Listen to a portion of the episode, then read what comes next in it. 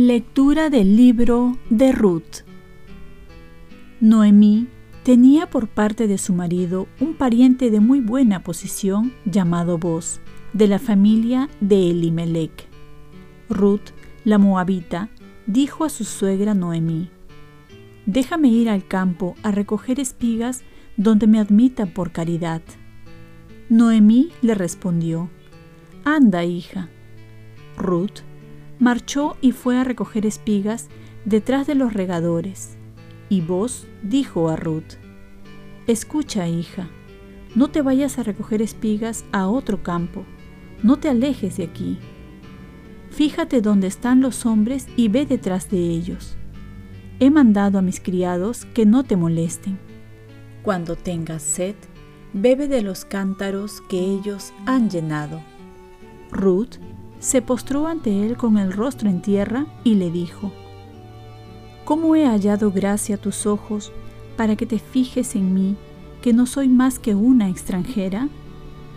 Vos respondió, Me han contado todo lo que hiciste por tu suegra después que murió tu marido, que dejaste a tus padres y tu pueblo natal y has venido a vivir con gente desconocida Así fue como vos se casó con Ruth.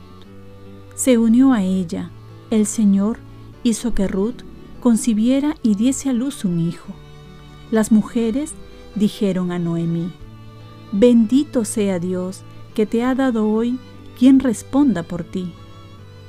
El nombre del difunto seguirá vivo en Israel, y el niño será tu consuelo y una ayuda en tu vejez, pues lo ha dado a luz tu nuera, la que tanto te quiere, que vale más que siete hijos. Noemí tomó al niño, lo puso en su regazo y se encargó de criarlo. Y las vecinas le buscaban un nombre diciendo, Noemí ha tenido un niño, y le pusieron por nombre Obed. Fue el padre de Jesé, el padre de David. Palabra de Dios. Salmo responsorial. Esta es la bendición del hombre que teme al Señor. Dichoso el que teme al Señor y sigue sus caminos. Comerás del fruto de tu trabajo, serás dichoso, te irá bien. Esta es la bendición del hombre que teme al Señor. Tu mujer como parra fecunda, en medio de tu casa, tus hijos como brotes de olivo alrededor de tu mesa. Esta es la bendición del hombre que teme al Señor. Que el Señor te bendiga desde Sión, que veas la prosperidad de Jerusalén todos los días de tu vida.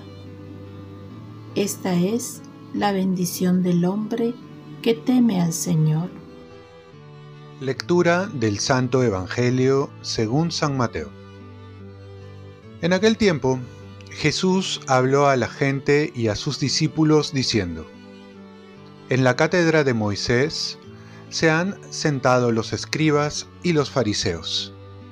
Hagan y cumplan lo que les digan, pero no hagan lo que ellos hacen, porque ellos no hacen lo que dicen.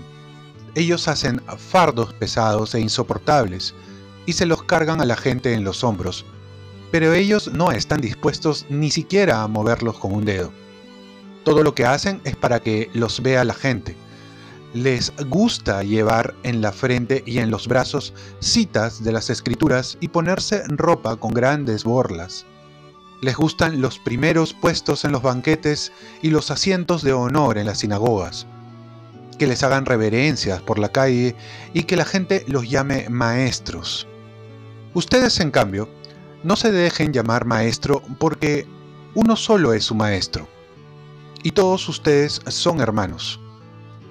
En la tierra, a nadie llamen padre, porque uno solo es el Padre de ustedes, el del cielo. No se dejen llamar maestros, porque uno solo es su maestro, el Cristo. El primero entre ustedes sea servidor de los demás. El que se engrandece será humillado, y el que se humilla será engrandecido. Palabra del Señor. Paz y bien, enseñar con humildad y con integridad como Jesús. Hay muchas personas que nos pueden hablar bien, pero no ser coherentes con lo que dicen. En vez de rechazarla, debemos quedarnos con lo que se nos enseña, aunque no lo vivan. Jesús no descarta de todo a los fariseos y les invita a ser coherentes como Él lo fue para que tengan autoridad, porque Jesús enseñaba con la palabra y con el ejemplo. Hay una frase que dice, las palabras convencen, pero el ejemplo arrastra. Si nos dedicamos a predicar, que sea con el ejemplo, más que con las palabras, para que tengamos mejores resultados. Necesitamos más que maestros, testigos, más que palabras, hechos concretos. Otra cualidad del que enseña, y todos enseñamos de una u otra manera, es la humildad. Uno cuando enseña sobre la fe debe tener claro que solo es un instrumento del Señor, que ha de buscar la gloria de Dios y no la gloria personal. No se usan los dones para llenarse de aplausos, para brillar, llamar la atención, ser el centro, más todo lo contrario. Cuanto más dones uno tiene, tiene que buscar más el último lugar. Hay una frase que dice, dime de qué te glorías y te diré de qué careces. Y por último, el que enseña no debe buscar un nombre privilegiado, ni menos sentirse superior porque enseña, porque todos somos maestros y alumnos. Todos tenemos diferentes dones. El buscar llevar títulos, sobrenombres, reconocimientos, al final está buscando que lo traten diferente. Y nosotros y todos estamos llamados a servir más que ser servidos, a reconocer más que reconocidos. La palabra dice, no se dejen llamar guías, porque el guía de ustedes es solamente Cristo. Que el mayor de entre ustedes sea su servidor, porque el que se enaltece será humillado, y el que se humilla será enaltecido. ¿Y tú buscas ser el mayor o el servidor? Oremos. Virgen María, ayúdame a enseñar con mi vida y con humildad. Ofrezcamos nuestra vida.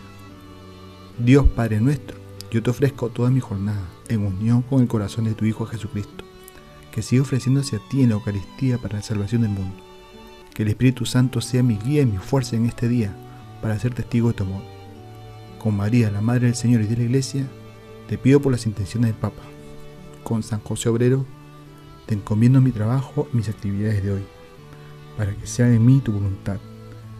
Y la bendición de Dios Todopoderoso, Padre, Hijo y Espíritu Santo, descienda sobre ti. Cuenta con mis oraciones, que yo cuento con las tuyas. Y un aviso antes de terminar.